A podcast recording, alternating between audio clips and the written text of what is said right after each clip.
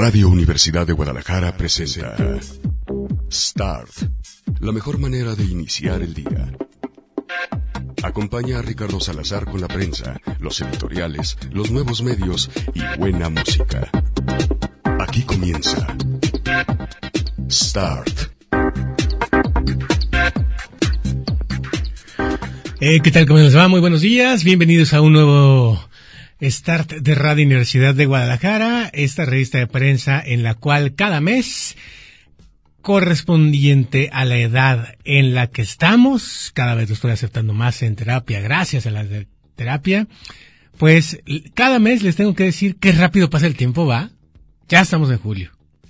Ya estamos en julio y bueno, pues como ya estamos en julio, ya no soy el director de Radio Universidad de Guadalajara. Lo que pase al aire a partir de ahorita ya no es mi responsabilidad. Gloria a Dios en el cielo y en la tierra paz a hombres como yo de buena voluntad. Así que eh, si algo sucede o si no sucede, como dice mi camisa terapéutica que me compré en Cuidado con el Perro, is not my pido. ¿Sale?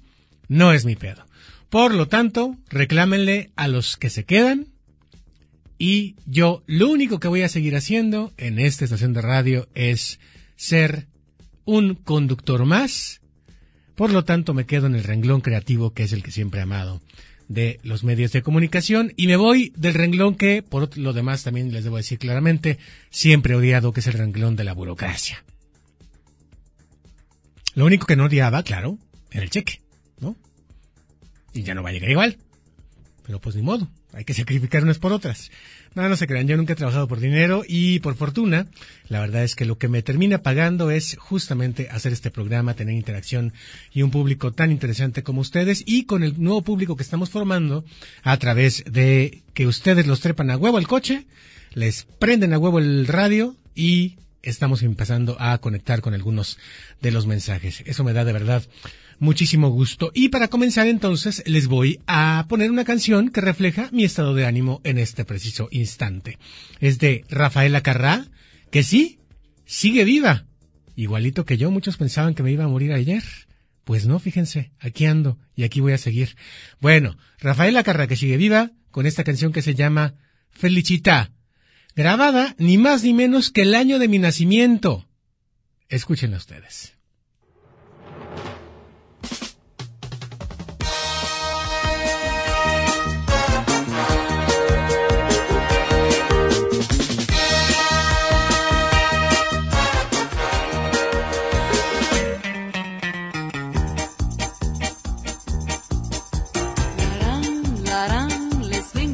usar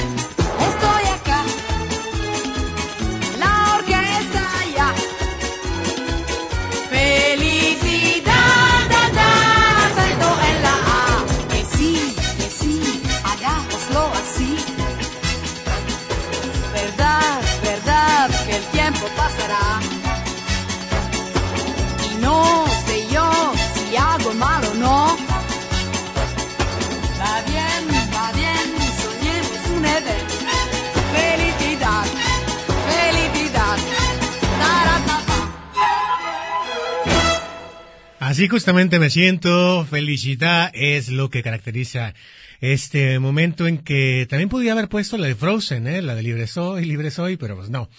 Este, oigan, eh, Rafaela Carrá tiene 76 años de edad, por lo tanto tendría unos treinta y tantos cuando estaba grabando esta versión que les acabo de poner, que les digo fue grabada ni más ni menos que el año de mi nacimiento. Y la diva italiana está festejando que tiene 76 años. ¿Saben cómo? Bueno, pues eh, trabajando, haciendo lo que le gusta, haciendo espectáculos y ha anunciado hace apenas unos días que fue su cumpleaños que está a punto de lanzar un programa nuevo de televisión en su país natal, en Italia.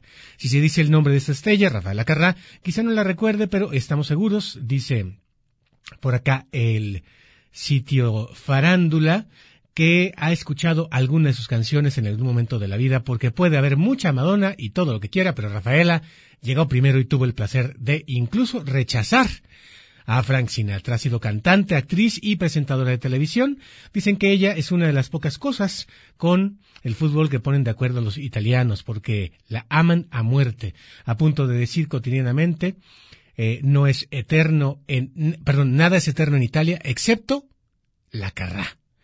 Y ejemplo de ello es su retorno a la televisión italiana a los 76 años de edad a través del canal público RAE o RAI, en el que presenta su show de entrevistas por el que ya pasaron personajes de la talla de Sofía Loren. Así que, pues así festeja su cumpleaños, trabajando, y así festejamos, así esperamos algunos festejar nuestro cumpleaños número 76 o el 90 o los que nos toque vivir, trabajando no amargados y esperando la pensión. Ustedes saben por quién lo digo. Bueno, eh, parte de lo que les voy a poner en la música, además de presumirles que ando feliz con Rafaela Carram, y que a lo mejor Rafaela Carrá grabó esta canción cuando yo nacía, justamente pensando en este momento de mi vida. bueno, es cierto, tampoco es para tanto. Es eh, un repertorio que tiene que ver con la música que hemos descubierto juntos aquí en Radio Universidad de Guadalajara y que tienen que ver con cuestiones políticas, cuestiones que tienen que ver con eh, también la vida social y por supuesto cómo ha cambiado el panorama los medios sociales. Vamos a iniciar con Bonaparte, que Bonaparte, eh, cuando grabó este disco no era tan eh, conocido, pero hoy ya es muy conocido porque ha hecho el soundtrack de una serie que últimamente ustedes que van en el asiento de atrás están adorando muchísimo y se llama Dark. Bueno, el que hizo el soundtrack de esa serie se llama Bonaparte y en las elecciones pasadas en Estados Unidos grabó un disco para alertarnos de que había ruido blanco. Ruido blanco que se refería a quién creen, efectivamente, a los supremacistas blancos que acompañaban a Donald Trump, pero alertaba que hay y había ruido blanco ligado a la ultraderecha en todo el mundo y son los que estaban ganando las elecciones. La canción se llama White Noise y si ustedes ven el video, en él aparece gente como Putin, como Boris Johnson, que se encamina a triunfar sobre Teresa May y tumbarla de ser primer ministra en Gran Bretaña y por supuesto Donald Trump, además de todos los ridículos que suelen hacer algunos políticos o algunos ridículos en los cuales los activistas los ponen al momento de aventarles Pongamos, por ejemplo, un jitomatazo por hacer mal su trabajo. Una canción política que les recomiendo mucho que vean el video. Repito, se llama White Noise y aquí está buena parte esta mañana en Start de Radio Universidad de Guadalajara.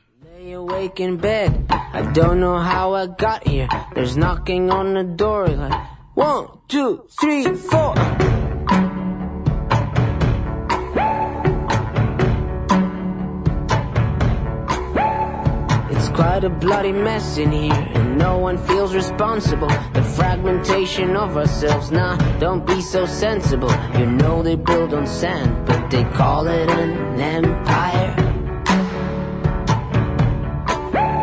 So much for cleaning up now. The middle class is fading. Those friends in higher places are deceptive clowns parading. The cocaine cowboys and the Wall Street vampires.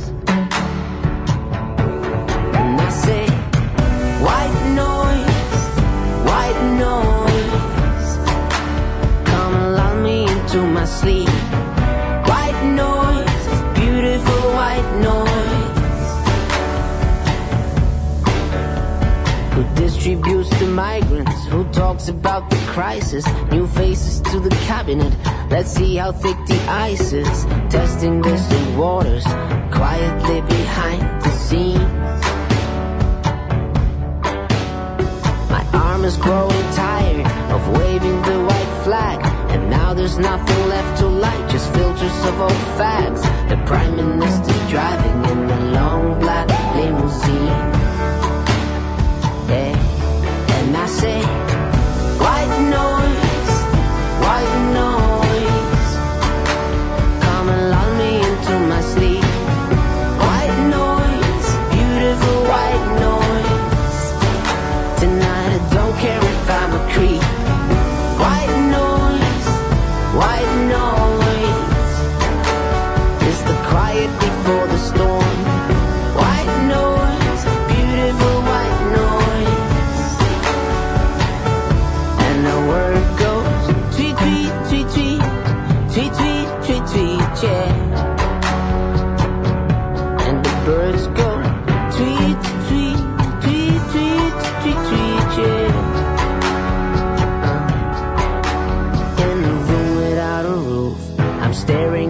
Ceiling. In times like these, they don't care about how we're feeling. And I say, white noise, white noise. Come and lull me into my sleep. White noise,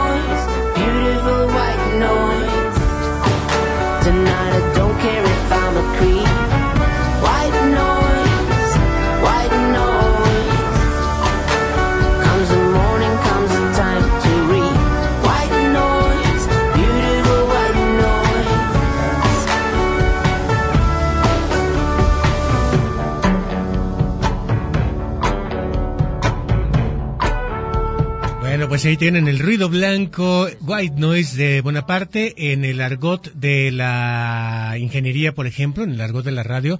Ruido blanco es ese sonido, por ejemplo, que en el AM de repente acompaña a el radio escucha cuando le están cambiando una especie de o ese ruidito que se alcanza a escuchar cuando uno sale fuera del aire, como nos pasó hace algunos días durante el tiempo de start, ese sería el white noise, el ruido, el ruido blanco, que es algo que uno tiene que evitar y que cada vez que uno tiene la posibilidad de adquirir nuevos aparatos, pues va a tener menos posibilidad de que haya ruido blanco que te distraiga.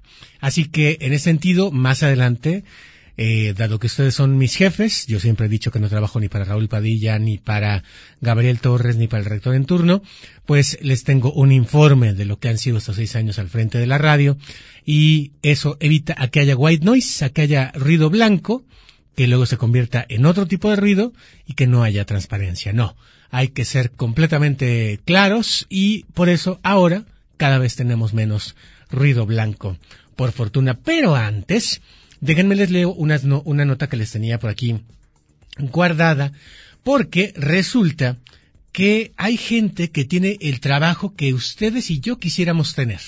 O al menos yo que sí, soy un diablillo, diablilla, este, sí me gustaría tener. Su chamba en la vida consiste en probar antes que nadie, antes de que salgan al mercado, los juguetes sexuales. Díganme en arroba Salazar GDL en Twitter, les regalo un dildo, si les gustaría o no les gustaría tener este empleo. Bueno, este, dice, nuestro placer está en sus manos, así se producen los juguetes eróticos y también hablamos de una persona que se dedica a probarlos. Es una nota de Apola Poch que viene incluida, perdón, en el suplemento Verne del diario El País dice, un martes por la mañana, a primerísima hora se reúne con el equipo creativo de la empresa para poner en común ideas, controlar las líneas de desarrollo y fijar las estrategias de producción. Nada diferente a lo que puede pasar cualquier compañía, salvo por un detalle. Son diseñadores, ingenieros y especialistas, además que trabajan en marketing, y laboran para sacar al mercado dildos, vibradores, estimuladores de clítoris y otros objetos vinculados al placer. Si bien la erótica no necesita de grandes complementos e incluso objetos cotidianos pueden convertirse en juguetes sexuales, no estoy pensando en calabazas, sino en un pequeño pañuelo de seda, por ejemplo, que al acariciarnos genera sensaciones excitantes, dice la autora, hay un mercado en auge de productos eróticos. Sus principales compradores son mujeres, ojo con el dato, y los estimuladores y succionadores de clítoris son productos que son de los más vendidos. Además de que los segundos consumidores son parejas que los integran a sus relaciones. Hay años de estudio detrás de algunos productos, personas que han pasado muchísimas horas en su vida leyendo y analizando posibilidades, cuenta a Verne Mario Muno, manager de contenido digital y editor del blog Volonté de la marca de juguetería erótica Lelo. Destaca lo importante que es el conocimiento previo de la idea, ingenieros y diseñadores que están en contacto con sexólogas y sexólogos y se mantienen al día en los últimos descubrimientos científicos que pueden ser de utilidad para producir los juguetes de mayor calidad eh, sobre todo en lo que tiene que ver con materiales. Mario Muno lo explica a través de un ejemplo de un estimulador de clítoris por ondas sónicas que no emite vibraciones, sino ondas en forma de pulsaciones. O sea, no se mueve, sino que emite como un, que serían como ondas radioeléctricas. Se sienten, pero no se ve el trrr, ¿no? A partir del conocimiento del órgano del placer femenino por excelencia y su descripción íntegra, con su zona interna y externa, surge la idea de masajear el clítoris al completo, incluida esa gran parte que no se ve. El proceso de creación de este producto fue inferior a seis meses, pero para que sea posible hacerlo en un periodo tan corto, ingenieros y diseñadores tuvieron que estar de última vanguardia en lo que a posibilidades tecnológicas se refiere. Ya con la idea y antes de pasar a la producción y comercialización, hay varias pruebas previas. El Lelo nos cuenta son tres como mínimo, pero pueden ser muchas más dependiendo de la complejidad del producto y de la compañía. Aquí entran en juego los probadores de juguetes eróticos a quienes se les pide su opinión a través de unos cuestionarios específicos para cada producto. No se pregunta lo mismo a una probadora de bolas chinas que a un probador de masajeadores de próstata. Gwen es probadora de juguetes eróticos y ha escrito numerosas reseñas en su blog sobre sexualidad. Mamá, no le leas esto. Para fijarse en la calidad de un producto valora el material que lo compone, la potencia del motor y su nivel de ruido. Porque sí, pues puede ser muy molesto que tú estés acá súper... Y de repente... No, no te concentras. No hay manera, ¿no?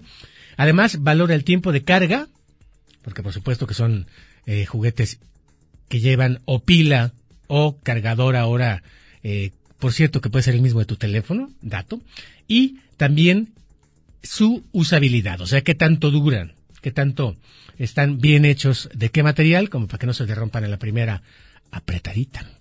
También es importante detalle que el juguete sea fácil de limpiar y algunos tienen demasiada textura y eso hace que el fluido o lubricante se quede entre los recovecos y requiera una limpieza muy exhaustiva, lo cual pues eh, vuelve muy molesto el simple hecho de tenerlos. Entre las cualidades que valora Gwen, no es primordial el éxito de la estimulación porque depende de varios factores, algunos ajenos al propio producto, por lo que lo considero importante, pero no determinante. Y es cierto, si uno anda estresado, o si uno anda muy triste, o si uno anda muy... ¿Qué les gusta? Lo que sea va a ser distinto el resultado de cualquier relación sexual, sea esta consigo mismo, con un aparatito o con otra persona. Así que efectivamente, pues no es un asunto a valorar. Si tú de repente ves al dildo y dices, híjole, estás bien sabroso, eh, esos 22 centímetros los quiero ya en mí y vas a la mitad y ya tan tan tan, este, pues es que en realidad lo que funcionó fue tu mente, no necesariamente el producto. Lo mismo pasa con los humanos y lo mismo pasa con eh, eh, nuestra imaginación. Y es que cada persona es diferente y las reacciones particulares no pueden servir como norma de eficacia orgásmica. Esa es la otra, que a quien tarda lo que tarda en terminar. Cuando se cuenta con suficiente información positiva, el juguete pasa a producción, pero aquí no acaba el recorrido. Con el producto en la calle se pueden plantear, si fuera necesario, ligeros cambios y los productores suelen disponer de mecanismos para escuchar a los clientes y retocar los detalles que van desde cambiar la forma del asa del objeto o situarla en otra posición hasta la introducción de nuevas posibilidades técnicas como por ejemplo el uso de aplicaciones para controlarlas, aplicaciones de las cuales ya hemos hablado aquí en Start como el que califica tu nivel siendo hombre o bueno, mujer o lo que seas de estimulación de clítoris por el tipo de movimientos que haces en tu teléfono y por la forma en que tocas la pantalla. Yo en la primera prueba salí muy bien, en la segunda salí malísimo, ¿no? Eh, bueno, la tecnología se ha sumado con fuerza a los productos eróticos, juguetes con motores que proporcionan diferentes tipos de vibración y de intensidad, ápilas o recargables con aplicaciones que permiten manejarlo a través del móvil con mando a distancia para ceder el control de la vibración al acompañante. Eso también es muy importante, que tú no tengas que estar todo el tiempo moviendo tu manita para eh, que entre o salga, sino que desde tu celular también estés controlando eso y o que lo introduzcas en tu pareja y que desde lo lejos lo que a ti te excite es en realidad verla excitada y entonces le aumentes o le bajes la intensidad según eh, lo eh, aprietes en la aplicación. Bueno, en la muestra de electrónica de consumo 2019, la mayor feria de tecnología de consumo en vibrador robótico, Manos Libres ganó, eh, perdón, un vibrador robótico de manos libres ganó el premio por su innovación y su funcionalidad. Y para contar la noticia completa hay que añadir que la feria le retiró el premio porque no, eh, pero no porque sus cualidades no fueran buenas, sino porque fue considerada una propuesta inmoral, obscena y profana. Bueno, si es una feria de productos eróticos, ¿cómo que esperaban encontrar?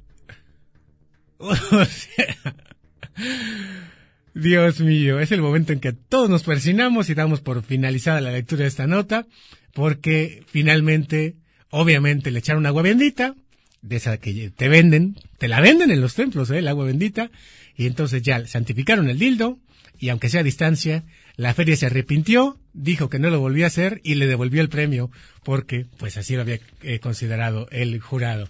Así que así de divertido está el asunto. Y lo que no está divertido, o a veces sí, bueno, tiene sus ratos, son las redes sociales. Aquí está un estreno que les eh, compartí antes que nadie aquí en Start y que prácticamente, o mejor dicho, no prácticamente nadie ha tocado en la radio de Guadalajara. Se llama On Social Media y nos obliga a que pensemos lo que somos en, en, las redes sociales. Si somos tontos útiles participando en discusiones estúpidas, poniéndonos de un bando o del otro, o discutiendo cosas que son completamente inútiles y que no van a cambiar la vida, o discutiendo con huevitos, como nos decía en la entrevista del viernes José Naranjo, o discutiendo con estúpidos que en realidad no quieren cambiar su punto de vista, sino reafirmarlo, o por el contrario, somos gente que está produciendo contenido que lo que busca es aliarse con más gente que quiera cambiar el mundo y podemos lograrlo en un futuro o tal vez ya lo estamos logrando. ¿Qué papel estamos jugando en las redes sociales? Eso nos pregunta Pecho Boys en su más reciente disco.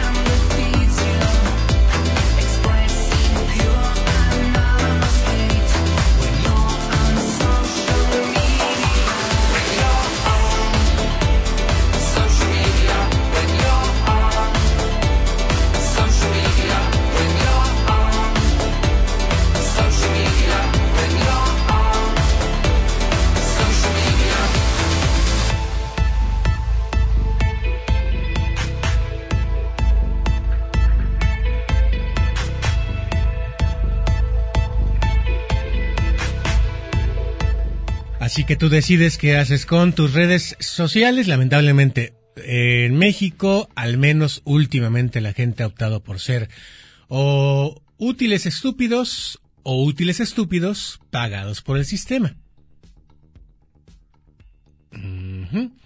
Saludos, Indatcom y los ex activistas del CIDE que ahora trabajan en el gobierno en la Ciudad de México. Bueno, eh, como les dije, ustedes son mis jefes. Ayer publiqué una serie de tweets en donde les daba cuenta de parte de lo que hemos hecho en la dirección de Radio Universidad de Guadalajara durante nueve años y lo hemos hecho juntos. Y les voy a contar absolutamente todo, obviamente en un resumen, para que ustedes estén enterados como mis jefes de lo que se hizo y lo que no se hizo a lo largo de estos seis años. En principio les quiero decir que yo trabajé en Radio Universidad de Guadalajara desde 1994 hasta el 2005 y que fue gratis desde el año 94 hasta el 97, en que Alberto Osorio me dio una plaza de 3.750 pesos, en que tenía que compartir la mitad con un viejito que hacía el eh, fonógrafo junto con el negro guerrero, el general Ornelas, y yo le daba la mitad completamente en efectivo. Ese fue el acuerdo hasta que murió el general Ornelas y pues finalmente ya me quedé yo con el cheque completito que no cambió hasta el 2005 en que Gabriel Torres llegó a la Dirección General de Medios. De hecho, se crea la Dirección General de Medios y ahí junto con Fidel Navarro después de yo haber pasado sin cambiar el sueldo de 3.750 pesos por prácticamente todos los puestos, reportero, conductor, jefe de información, jefe de producción de noticias y eh, había hecho también algunos trabajos en colaboración con algunos compañeros de investigación y habíamos tomado algunos diplomados en la Dirección de Comunicación Social sin el cambio de eh, eh, cheque, pues me hizo justicia la revolución y en 2015 fui llamado por el director del periódico público, entonces el periódico público que todavía servía porque no había sido vendido a Milenio y eh, me nombró jefe de cierre Luis Miguel González. Un día me habló después de conducir el noticiero este a las dos de la tarde, siendo yo jefe de información, y me dijo que sí podía eh, acompañarlo al día siguiente en su oficina porque me quería ofrecer un trabajo en las tardes. Y yo le dije que Simón, este, y resulta que me ofreció la jefatura de cierre, es decir, el armado del periódico completito, hacer la sección más importante del periódico que es, o bueno, era, porque ya nadie la lee, eh, la tremenda corte y en su momento hacer la portada durante prácticamente siete años. Me fui de la universidad en 2005 y regresé hasta el 2009. En 2005, les digo, me hizo justicia la revolución con la creación de la Dirección General de Medios porque Fidel Navarro, que en su momento se trajo Gabriel Torres de la jefatura de periodismo de allá de el Cusillanega, me propuso como jefe de información de todo el sistema, eh, o, o mejor dicho, de toda la, Dirección General de Medios, entonces los reporteros de la Gaceta dependían de mí y dependía de mí, este, pues también los reporteros de la radio. Por lo tanto, se me aumentó el sueldo y fue, digamos, la época en la que más gané lana, este, siendo eh, completamente, completamente sinceros. Bueno, eh, pasa lo que pasa, la Universidad de Guadalajara no me empieza a tomar en cuenta hasta que me largué. Eh, cuando me largo, me largo por una simple y sencilla razón.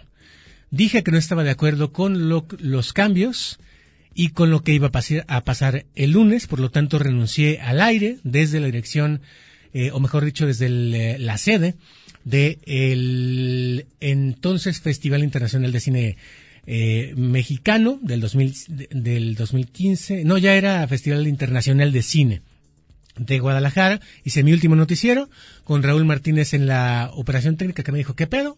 Y yo le dije, pues sí, ya me voy porque no estoy de acuerdo en lo que va a pasar a partir del lunes. ¿Con qué no estoy de- estaba de acuerdo? Con que pusieran a un corrupto al frente de la dirección de Radio Universidad de Guadalajara, un corru- corrupto que ya se sabía entonces que cobraba por las entrevistas y que estaba muy ligado a el PRI. Y eh, pues que llegara gente de la radio comercial a hacer radio pública de la que no tenían ni la menor idea. Al grado de que ponían el noticiero matutino a Alejandro Fernández, no por mamar como su servidor, sino porque era musiquita rica para ambientar la mañana. Traducción para rellenar porque no tenían suficiente contenido. En fin, con eso no estaba de acuerdo. Luego pasó el briseñazo y luego pasó que Gabriel, muy inteligente, un animal político, se arregló con Raúl a pesar de que muchos en el grupo de la UDG se opusieron.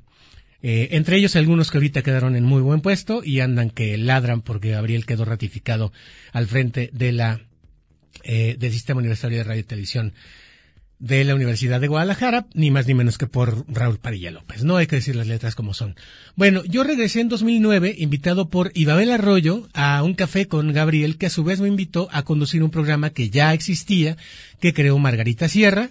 Me recuerda a Fortino Montaño que si tenemos televisión es gracias a ella, efectivamente porque ella fue la primera que en su momento le dio la idea a Raúl de comprar tiempo aire en Televisa Guadalajara y hacer una barra todos los días de contenidos interesantes para el público en general y que ésta se transmitiera en el canal 4 de Televisa, si mal no recuerdo, a las 10 o 11 de la noche, y se retransmitiera al día siguiente en lo que entonces era el canal 21.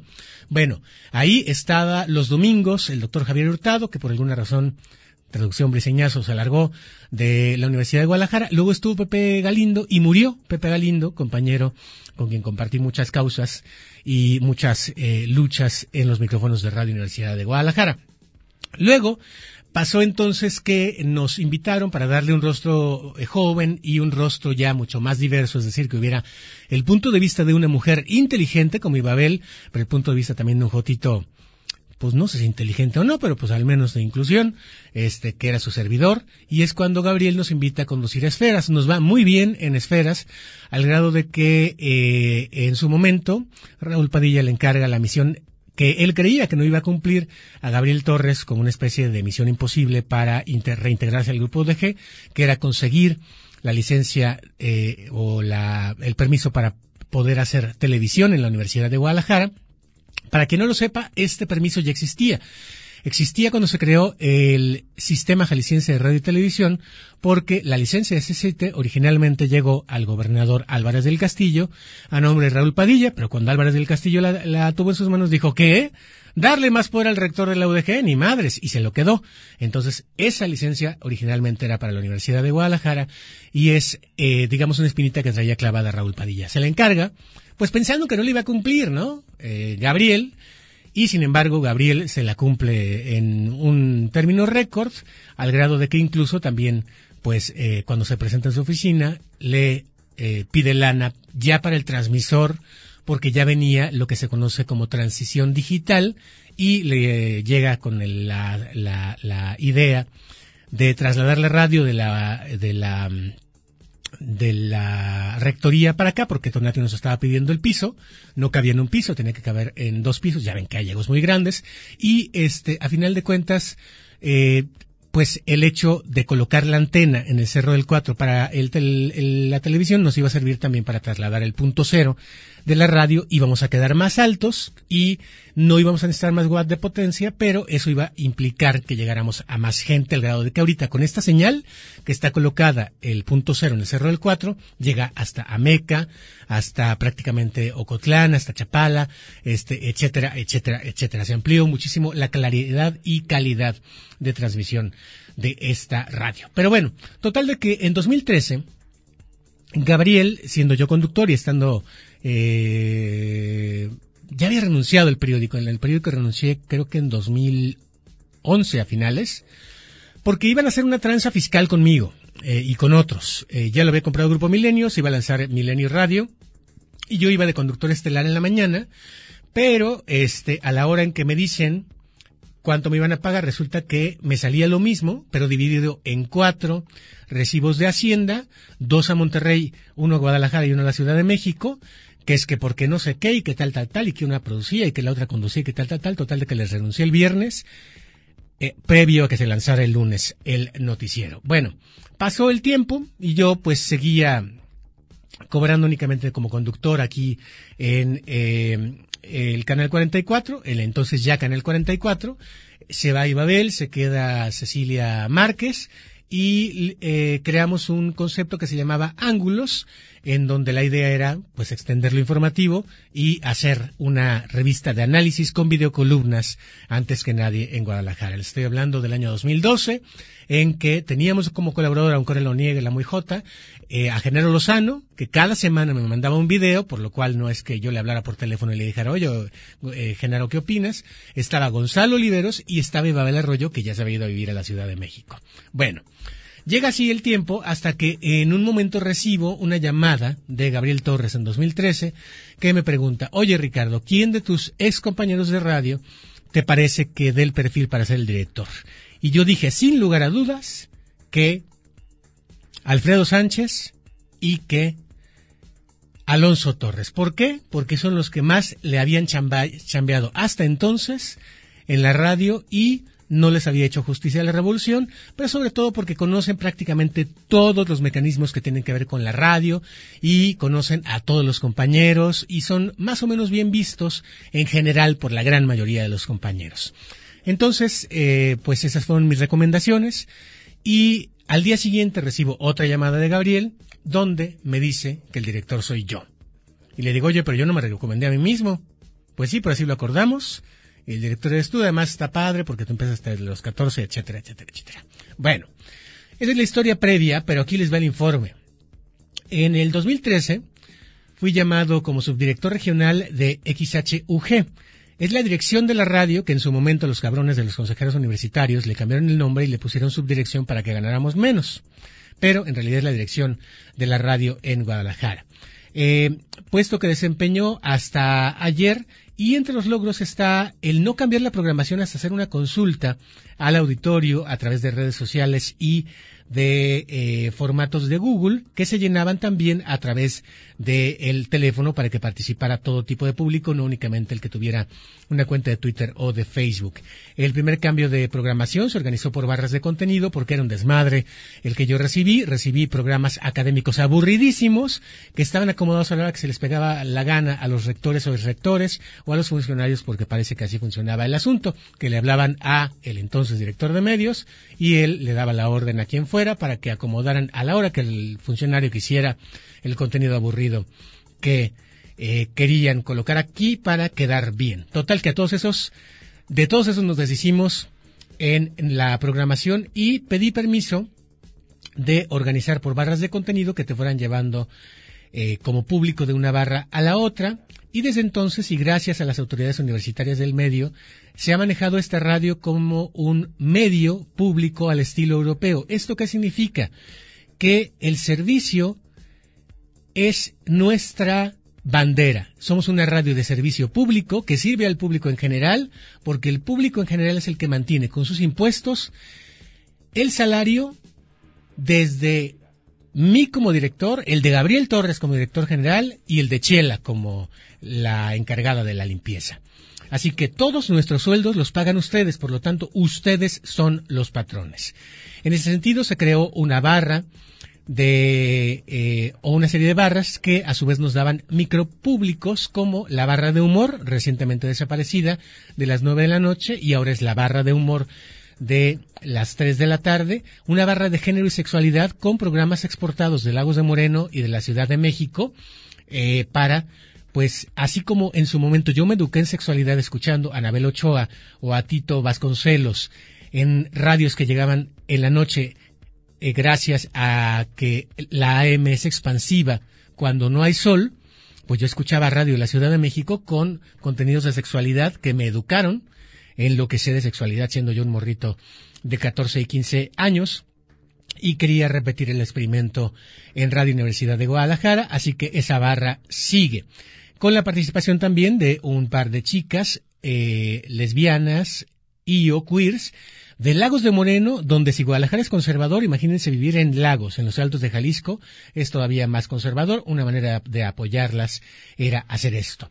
También me siento orgulloso de que la estación es la única estación que cuenta no con un programa de género, sino con dos programas de género.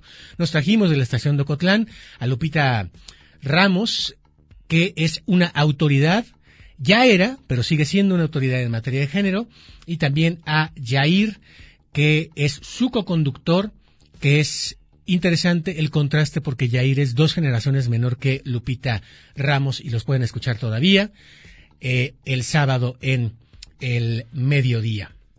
Luego también, eh, pues se creó en su momento la barra de punto 5, que es una anécdota muy chistosa.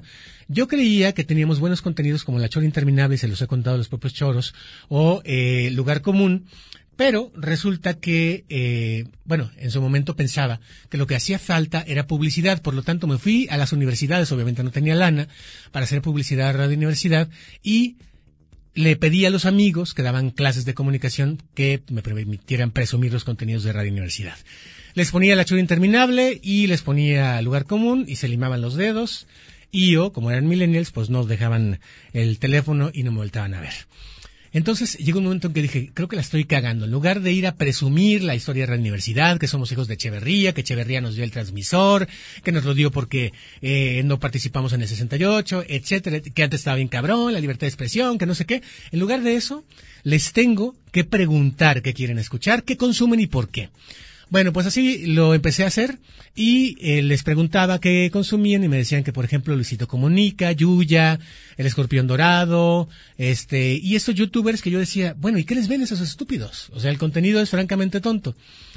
Y ellos me abrieron los ojos porque me dijeron, mira, lo que tú nos estás presentando es como escuchar a mis tías en las fiestas ponerse pedas y hablar de cuando se la pasaban bien hace 20 años que se drogaban. Por lo tanto, yo jamás voy a escuchar un programa como La Chora o como Lugar Común. Entonces les dije, ¿qué tendría que pasar para que escuchen Radio Universidad de Guadalajara? Y traducido del millennial al español, me dieron la respuesta. Por eso consumen a Yuya y por eso consumen a los polinesios y por, por eso consumen a cualquier cantidad de contenidos de YouTube. Porque es alguien como yo, que habla como yo, de los temas que a mí me interesan. Y dije, a huevo. Entonces me llega el rating de INRA, que en su momento era de 0.3 y hoy es de 1.8. Es decir, estábamos en el sótano y hoy estamos a más de media tabla. Y dije, pues entonces lo que hace falta es esto. Cuando me llega el, rating de INRA, que por lo demás conseguí bien fácil porque se los pedí por Twitter y por Twitter me lo mandaron en ese momento, 2014, este, entendí todo. Es el efecto espejo.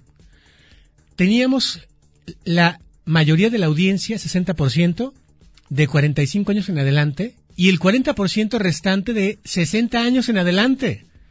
O sea, perdón, no es adultofobia, pero vejetes que crecieron escuchando la radio y que ya conocían la radio porque crecieron escuchándola. No había públicos nuevos, por lo tanto me di la tarea de buscar público nuevo y lo que hicimos fue eso, una especie de casting. Hablé con Gabio Bautista, con la gente más joven de la radio, con Sebastián Cecillón, con Talia Cepeda, para traernos a un equipo que hiciera un programa antes de Blanc y que nos diera ese público que por fortuna hoy ya bajamos en promedio de edad a 27 años en promedio. Pero los changos nos crecieron y los que tenían 20, entonces, del 21 24, ahora ya tienen 27, así que ya les toca ser la generación prepi. Al mismo tiempo hicimos convenios o reconveníamos en el Teatro Diana, con el Auditorio Telmes, con eh, Ocesa, porque resulta que teníamos muchas quejas de ellos. ¿Por qué? Porque siempre iban los mismos a los espectáculos y detectamos que era gente que se ostentaba como pariente del rector, pariente o amigo de no sé quién, de tal funcionario y tal, tal, tal, y que llegaban por boletos como Juan por su casa. Y algo todavía peor, que los boletos que se regalaban en Radio Universidad de Guadalajara se utilizaban para reventa. Por lo tanto, detectamos los nombres de quienes hacían esto y los vetamos. Y desde entonces están vetados y sus nombres aparecen en la cabina para ni siquiera inscribirlos en los sorteos. Además nos volvimos, gracias al rating, media partners de OCESA y ahora está en camino un convenio con OCESA para que cualquier concierto que se eh, realice en la Ciudad de México o en Guadalajara, en cualquier venue, podamos regalar boletos. De hecho, OCESA nos da más boletos para ustedes que el Auditorio Telmex o que el Teatro Diana. Y finalmente, creamos la producción de Lisa en el País de las Maravillas, que ha sido transmitida, transmitida hasta el momento por 24 estaciones a nivel nacional y eh, están solicitándola por lo menos otras tres. Es sonido holofónico que se hizo con un casting de dobladores profesionales de películas que ustedes ven en el cine, encabezado por Víctor eh, Espinosa y la producción, por supuesto, de Gaby Bautista y de Cecilia Yasmín. Y último punto rápido es hicimos el arranque de lo que podría ser, si los nuevos directivos quieren, un sello editorial dedicado a Radio Universidad de Guadalajara, que ya lleva tres títulos. Uno es El Expreso de las 10, con una recopilación de los expertos que vienen constantemente al Expreso. El otro es el de Alfredo Sánchez, la música de acá, y el otro es el de Enrique Blanc, que también habla acerca de la música latinoamericana. El siguiente volumen podría ser, insisto, si los siguientes directivos quieren, un libro sobre sexualidad, específicamente sobre sexualidad del Expreso de las 10 y el siguiente uno específicamente sobre resistencias y entrevistas realizadas en cosa pública. Todo eso dependerá de las próximas autoridades, ya no de un servidor. Por lo tanto, les digo, hasta ayer fue mi periodo como director de esta estación y por eso me voy feliz. Pero a pesar de todo eso, me voy con la claridad de que no somos absolutamente nada, nada second que des- descubrimos aquí en Radio Universidad de Guadalajara juntos y que a ustedes les gustó, por lo tanto aquí les pongo un pedacito. partió, nos apartamos. Te llamé ayer y quedamos. Qué raro es verte desde el exilio. Ya me imagino. Responde. Esto fue Start en Radio Universidad. La mejor manera de iniciar el día, con la prensa, los editoriales, los nuevos medios y buena música.